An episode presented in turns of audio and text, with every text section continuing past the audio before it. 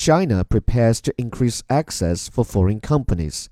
China is preparing to replace an industrial policy savaged by the Trump administration as protectionist with a new program promising greater access for foreign companies, people briefed on the matter said.